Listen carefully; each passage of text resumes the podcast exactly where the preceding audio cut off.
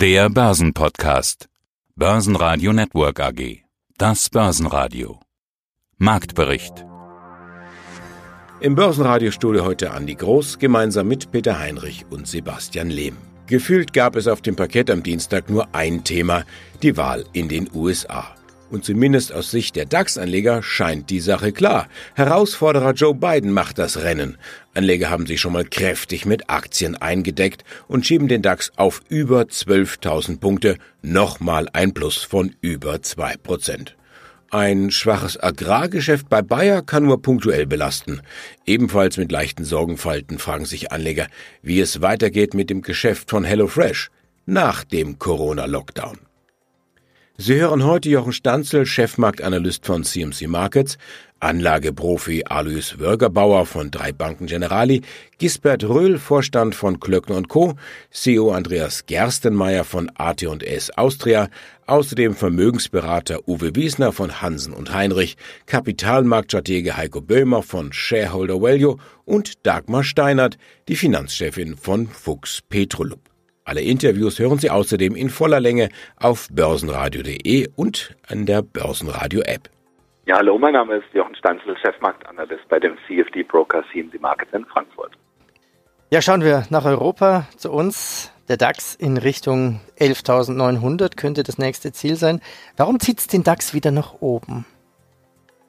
Vor allem aufgrund der Tatsache, dass er davor sehr stark gefallen ist. Auch zu einem starken Bärenmarkt zählt ja dass, dass es Gegenbewegungen gibt. Und das, was wir jetzt sehen in den letzten zwei, drei Tagen, ist erstmal eine Stabilisierung und jetzt gibt es eine Gegenbewegung. Der Abwärtstrend ist allerdings intakt. Im DAX hat das eben das, was im Nasdaq abgelehnt wurde, nämlich die Trendwendeformation zu aktivieren. Das hat man im DAX schon vor zwei Wochen. Also der ist bereits, der hat bereits gedreht, der hat bereits eine Trendwendeformation ausgebildet, ist damit sehr, sehr viel schwächer als die US-Indizes, vor allem sehr viel schwächer als der Nasdaq. Und da sieht man eben natürlich auch die Angst der Anleger, dass eben diese ja, Infektionswelle halt doch dann auch Bremseffekte in der, im Wachstum haben wird. Und auch wenn der Lockdown light kein richtiger Lockdown ist, ähm, ist, ist es dann doch ähm, da ein gewisses Risiko halt einfach jetzt für die Anleger da. Vor allem auch deswegen, weil der DAX dann doch nicht der Tech-Index in den USA ist. Und bei den Tech-Aktien in den USA hat man eben sehr viele, die eben profitieren, dadurch, dass die Digitalisierung vorangetrieben wird jetzt in der Zeit der Pandemie. Heiko Böhmer, Kapitalmarktstratege von Shareholder Value Management. Ja, und spricht man derzeit über die Börse und übers Investieren, dann kommt man an zwei Themen nicht vorbei. Einmal die Corona-Pandemie und ganz aktuell auch die US-Wahl. Auch wir werden jetzt zunächst einmal über beide Themen sprechen. Zunächst die US-Wahl. In Dixville Notch beginnt traditionell die Wahl um Mitternacht und ist auch gleich wieder vorbei. Es gab jetzt nur fünf Wahlberechtigte diesmal und die haben auch alle für Biden gestimmt. Das ist sicherlich eher ein Kuriosum und hat keine Aussagekraft. Aber wie gehen Sie um mit solchen Ereignissen? Was für Strategie fahren Sie hier? Da gibt es ja diesen alten Börsenspruch mit dem politischen Börsen haben kurze Beine. Man sagt das immer wieder, das klingt abgedroschen, aber es stimmt tatsächlich. Denn äh, wenn wir schauen, viele politische Entscheidungen haben ja wirklich keinen großen langfristigen Einfluss auf die Börsen. Ich schaue immer gerne auf die Brexit-Entscheidung im Sommer 2016. Da gab es starke Verluste direkt um die Austrittsentscheidung in Großbritannien. Aber seitdem hat sich dieses Thema doch eher als Non-Event an den Börsen herausgestellt. Das kann sich wiederum bald ändern, wenn der Brexit wieder heiß werden sollte. Jetzt bezogen auf die US-Wahl ist es natürlich so, dass wir schon da drauf schauen, aber natürlich jetzt nicht kurzfristig hin und her neue Positionen aufbauen oder verkaufen, nur aufgrund dieses Wahlergebnisses. Das auf jeden Fall nicht, sondern es ist wirklich dieser langfristige Blick und diese politischen Aspekte nicht zu stark gewichten. Würden Sie so weit gehen und sagen, eigentlich ist völlig wurscht, wer letztendlich im Weißen Haus sitzt? Hauptsache, es sitzt jemand da und diese Unsicherheit ist vorbei? Man kann es fast so überspitzt formulieren tatsächlich, denn was man ja einfach sehen muss, ist, die Politik macht die Rahmenbedingungen, aber die Firmen und die großen Unternehmen müssen ja innerhalb dieser Rahmenbedingungen erfolgreich sein. Und wenn man jetzt große Unternehmen nimmt, wie Alphabet, wie Amazon, wie Apple aus den USA, das sind global agierende Konzerne, die ihren Erfolg eigentlich durchsetzen können, egal wer im Weißen Haus sitzt. Das stimmt schon. Deswegen äh, nochmal der Aspekt, man soll es nicht überbewerten. Und das ist vielleicht gar kein schlechter Aspekt zu sagen, ja, es ist fast egal, wer im Weißen Haus sitzt. Das stimmt, ja. Also dann kann ich mir vorstellen, Sie sitzen dann eher so da und äh, schauen das Ganze aus der Unterhaltungsecke an. Weil wenn die Amis was gut können, dann ist es ja die Show, die Unterhaltung und letztendlich auch die US-Wahl, ein Stück weit Show, stand er dabei zu sein. Eine weniger Show, da geht es wirklich um Leben und Tod, ist das Thema Corona-Pandemie. Und ich stelle immer wieder fest, die Welt geht sehr unterschiedlich um. Man sollte jetzt meinen, dass die Welt auch ein Stück weit dazugelernt hat im Umgang mit dem Virus. Jetzt nehmen wir den zweiten Lockdown, den wir jetzt haben, kurz zum Anlassen zu fragen, was haben Sie, was haben die Anleger gelernt in den vergangenen zehn Monaten im Umgang mit dieser Pandemie? Wie haben Sie möglicherweise Ihre Strategie angepasst? Ja, man darf eben bei so einer Pandemie, und das denke ich, haben wir alle gelernt, nicht alle Unternehmen über einen Kamm scheren, sondern es gibt Gewinner und Verlierer. Und auch das hat sich in den letzten Monaten ganz, ganz klar gezeigt.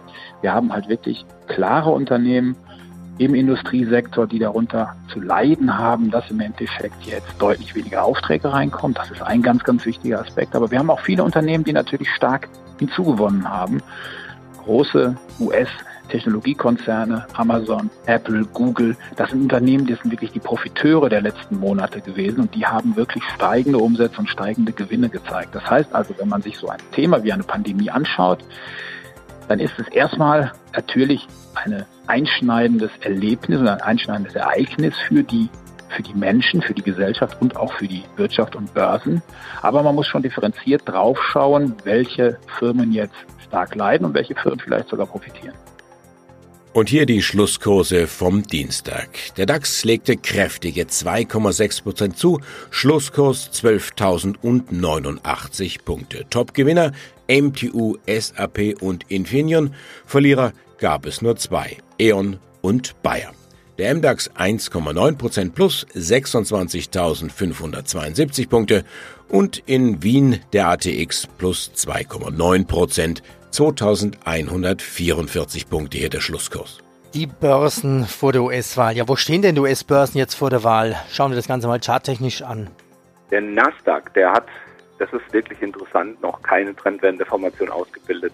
Wir sind genau dort, wo wir Anfang September, wer sich zurückerinnern kann, es gab Anfang September so einen Rums abwärts. Das sind die ersten Hedgefondsmanager, wie David Einhorn in den USA sagt. Das war der Beginn da hat jemand mit der Nadel in diese Spekulationsblase reingepiekst und jetzt sind wir in, dem, in der Phase, wo es dreht. Und charttechnisch ist dieses Ende von diesem Ausverkauf Anfang September ist für mich ganz, ganz wichtig und es liegt bei 11.140 Punkten im Nasdaq 100. Und auch die Schwäche der letzten zwei Wochen hat uns nicht wirklich deutlich unter diese Marke geführt. Jetzt gerade vor, vor einer Viertelstunde sind wir wieder drüber gegangen. Also es sind wieder Käufer da aktuell der Nasdaq vorbörslich 0,7 Prozent plus bei 11.170, also 30 Punkte schon wieder über der 11.140.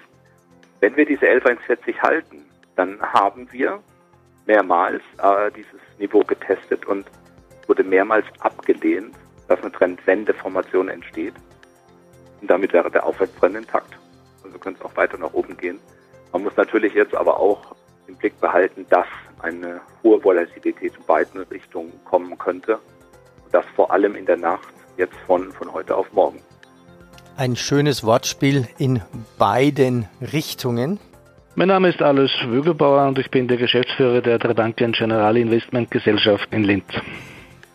Die US-Wahl steht vor der Tür. Außerdem ist überall Corona ganz oben auf der Agenda. Viele europäische Länder gehen in den Lockdown, unter anderem Österreich und Deutschland. Hinzu kommen Ausschreitungen in vielen Städten, Amokläufe und Terrorismus. Aktuellstes Beispiel Wien. Herr Bürgerbauer, das alles trägt jetzt nicht gerade dazu bei, dass man als Anleger ruhig schläft.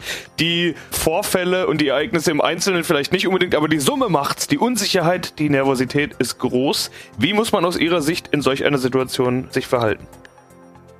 Ja, man muss versuchen, und ich, jeder weiß, wie schwer das ist, man muss versuchen, diese Tagesaktualitäten nicht zu hoch zu gewichten. Es geht immer um diese übergeordneten Trends, die wir auch gemeinsam immer wieder, immer wieder hier besprochen haben. Und es gibt diese zwei mächtigen Trends, dass wir in diesem Jahrzehnt aus meiner Sicht nicht sehen werden, was einer Zinswende ähnlich äh, käme. Und dass wir weiterhin sehen werden, viele mächtige Pakete der Staaten und auch der Notenbank. Also das darf man an diesen trüben Tagen dann nie vergessen vergessen, dass diese zwei Trends mächtig sind. Es ist auch unerheblich, wer Präsident wird, ob der Präsident Biden heißt oder Trump, hat sicher Konsequenzen für einzelne Branchen, aber, aber diese beiden Trends sind unberührt. Wir werden Stimuluspakete sehen und jahrelang äh, eingefroren tiefe Zinsen.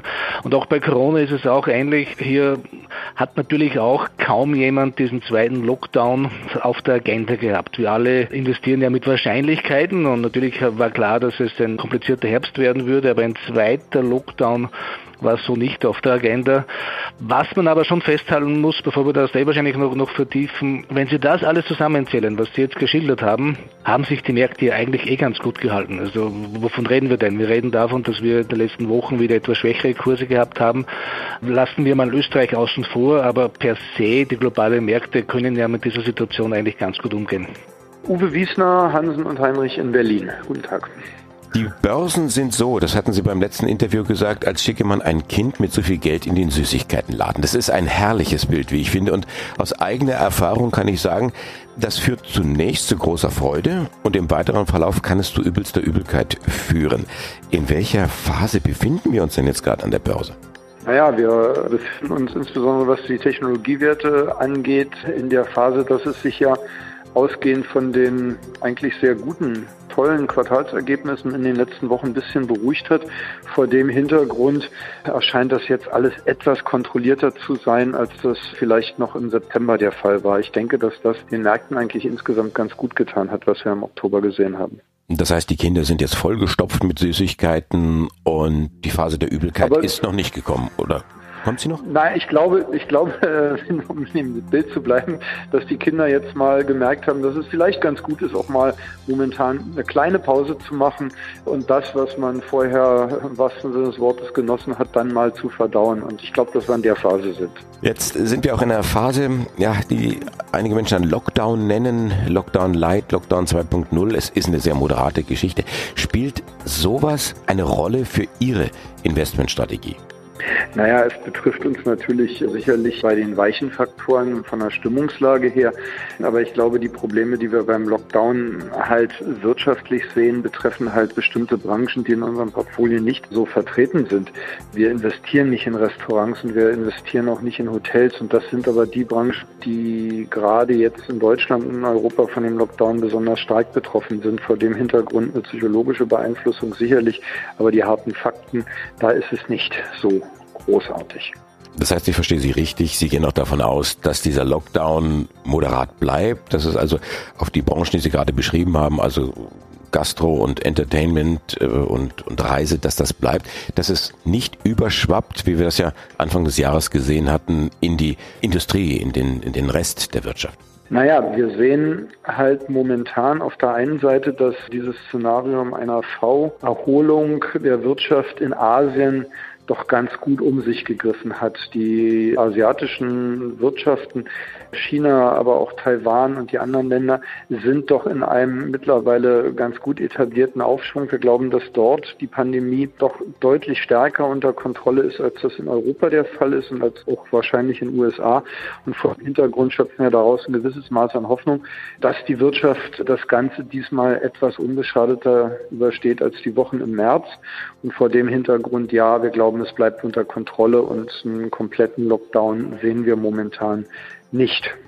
Milliardenschwere Abschreibungen im Agrargeschäft haben Bayer im dritten Quartal einen Verlust eingebrockt. Unterm Strich steht ein Minus von 2,7 Milliarden Euro. Vor einem Jahr stand hier noch ein Gewinn von einer Milliarde Euro. Der Wirecard-Skandal könnte teuer werden für den Bund. Die Schutzgemeinschaft der Kapitalanleger, kurz SDK, hatte ein Gutachten in Auftrag gegeben. Demnach haftet die Bundesrepublik Deutschland unter anderem für Vermögensschäden durch den Skandal. PayPal Nettogewinn mal so mehr als verdoppelt. Im dritten Quartal stieg der Nettogewinn verglichen mit dem Vorjahreswert um 121 Prozent auf eine Milliarde Dollar. Ja, Zahlen machen nicht unbedingt Kurse. Wäre schön, wenn es auch so einfach wäre, wenn sich der Kurs dann auch verdoppelt. Wie heiß gelaufen ist denn die PayPal-Aktie?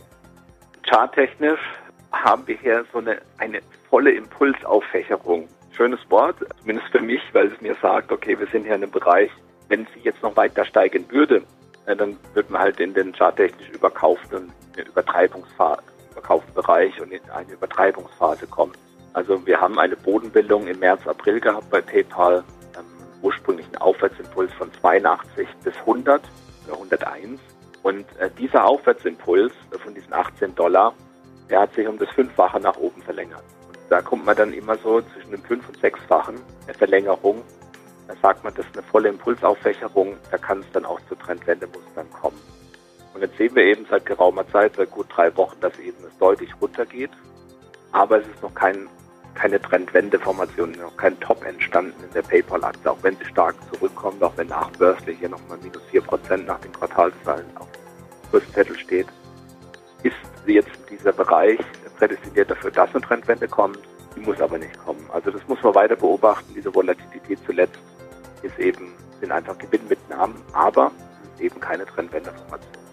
Ja, schönen guten Tag. Mein Name ist Axel Bartmann. Ich bin Leiter Marketing und Unternehmenskommunikation der Manns AG, seit rund zehn Jahren in dieser Funktion im Unternehmen und habe somit auch schon einiges erlebt und heute natürlich was Schönes mit den neun Monatszahlen. Aber gar nicht jeder findet die Zahlen so schön. Ich habe gerade mal geschaut, was macht denn die Aktie? Da waren es 9% minus. Fast aktuell sind es immer noch fast 8%. Das heute gegen den Trend. Minusaktien muss man echt fast suchen an einem Tag wie heute. So grün sind die Kurse überall. Bei Ihnen also ein ganzes Stück.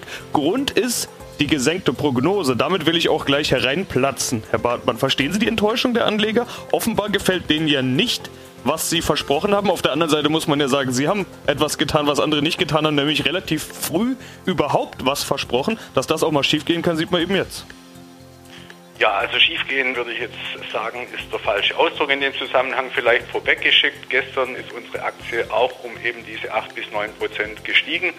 Heute haben wir jetzt entgegen dem Markttrend das wieder eingebüßt. Woran es dann am Ende gelegen hat, das war jetzt von Ihnen die Interpretation, dass es an der Korrektur unserer Umsatzprognose gelegen ist. Ich möchte festhalten an der Ergebnisprognose und das ist aus unserer Sicht in der aktuellen Situation das deutlich Wesentlichere. Haben wir ja nichts verändert. Im Gegenteil, die haben wir bestätigt. Sie haben es in Ihrer Fragestellung ja auch schon gesagt.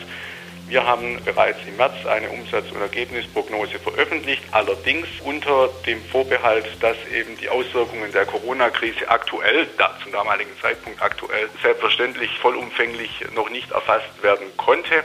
Und in Summe hat sich unser Geschäft ja sehr positiv übers Jahr entwickelt. Das hat dann der Börsenkurs im Übrigen auch wieder gespiegelt. Wir waren ja bei der Hochphase der Corona-Krise bei rund 10 Euro Börsenkurs und sind jetzt bei 30. Also das darf man nicht vergessen, was wir hier jetzt auch wieder für eine Entwicklung hingelegt haben. Und der Gesamtgeschäftsverlauf in diesem Jahr ist sehr gut wobei Corona natürlich auch an uns jetzt nicht spurlos vorbeigegangen ist und in einzelnen Segmenten dann zu Umsatzverschiebungen gekommen ist. Aber nochmal, die Botschaft ist, dass das Ergebnis übers Jahr 2020 hinweg positiv sein wird dass wir heute mit einem EBIT von 8,2 Millionen nach neun Monaten und einem Konzernergebnis von 4 Millionen, dass wir heute seit neun Jahren wieder so ein positives Ergebnis präsentieren konnten, äh, das ist durchaus was, was sich aus unserer Sicht sehen lassen kann. HelloFresh hat seinen Gewinn mehr als verdreifacht. Der Lockdown macht's möglich. Unterm Strich bleiben 74,4 Millionen Euro. Vor einem Jahr hatte HelloFresh 22,8 Millionen Euro verdient. HelloFresh profitiert davon, dass Kunden lieber selber kochen und auch davon, dass die Gastronomie derzeit wieder geschlossen ist. Gisbert Rühl, Vorstandsvorsitzender der Klöckner Co. SE. Q3, ja, das ist auch das Raus, raus aus der ersten Welle des Corona-Lockdowns. Was waren denn die Corona-Folgen bisher 2020 für Glöko wirtschaftlich? Und wie gut ist der Umsatz wieder angelaufen? Im Sommer war ja Corona irgendwie im Urlaub. Ja, tatsächlich. Also insgesamt sind wir, glaube ich, bisher ganz gut durch Corona durchgekommen. Das lag natürlich sehr stark auch an der bei uns weit fortgeschrittenen Digitalisierung und zwar in zwei Richtungen. Zum einen waren wir eben in der Lage, unmittelbar von einem Tag auf den anderen auf Homeoffice umzuschalten und hatten somit keine Lieferprobleme. Und ähm, zweitens haben wir eben auch unsere Umsätze über digitale Kanäle steigern können. Nicht so stark wie im B2C-Bereich, aber auch im B2B-Bereich war klar ersichtlich, dass hier der, der Online-Bereich wesentlich interessanter wird für die Kunden als vorher.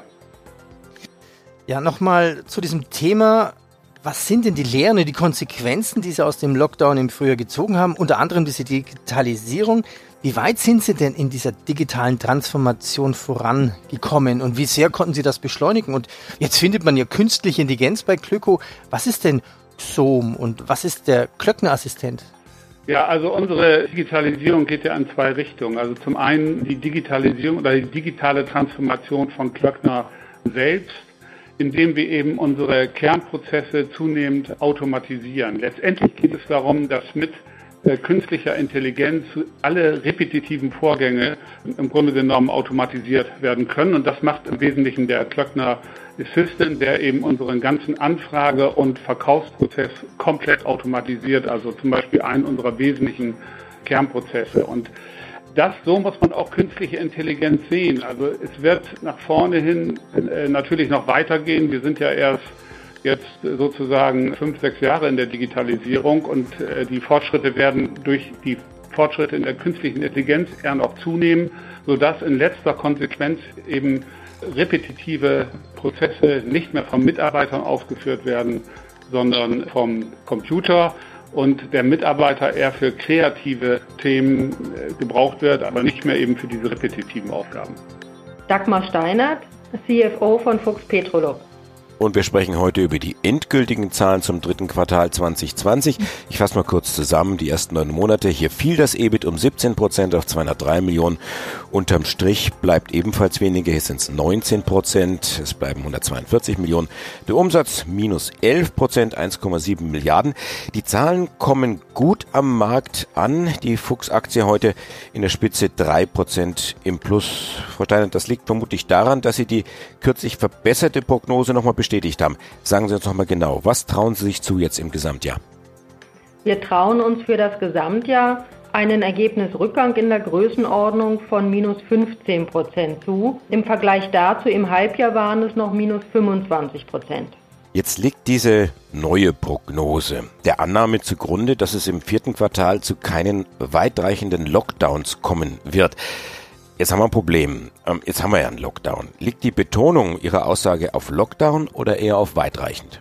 Auf weitreichend, denn äh, wie Sie richtigerweise sagten, haben wir ja am 15. Äh, Oktober ad hoc unsere vorläufigen Zahlen und auch eben diesen ähm, neuen Ausblick veröffentlicht. Und da hatten wir zwar noch nicht den in Deutschland den, ich sage jetzt mal November-Lockdown, aber auf der anderen Seite hatte man ja schon gesehen, dass in einzelnen Ländern die Ansteckungszahlen wieder hochgehen. Und insofern haben wir einen, sagen wir mal, eine gewisse Sicherheit oder noch einen gewissen negativen Impact von Covid-19 in unserer Prognose berücksichtigt und lediglich keine massiven Schließungen.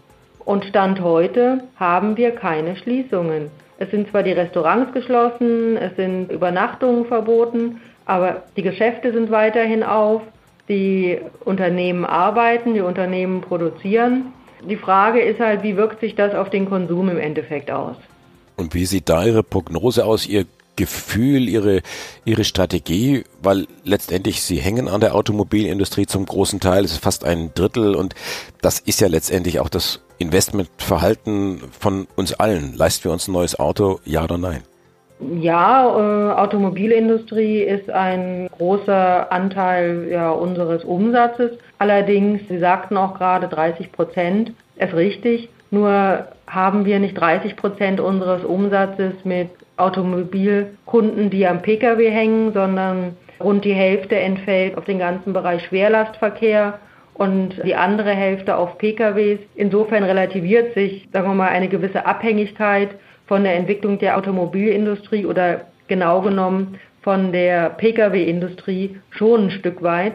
Und dann müssen Sie ja auch sehen, dass das Ganze nicht nur Geschäft ist, was wir mit Neufahrzeugen haben, sondern wir haben auch ein gewisses Geschäft, was jetzt dann mehr so im Aftermarket ist, der momentan bei uns recht gut läuft. Und wir sind einfach breit aufgestellt, nicht nur was unsere Kunden anbelangt, sondern auch unsere Produkte und natürlich auch in unseren Weltregionen. Das gibt uns eine gewisse Stabilität. Wir haben beispielsweise jetzt in China hatten wir ein hervorragendes drittes Quartal und wir sind in China schon wieder über Vorkrisenniveau.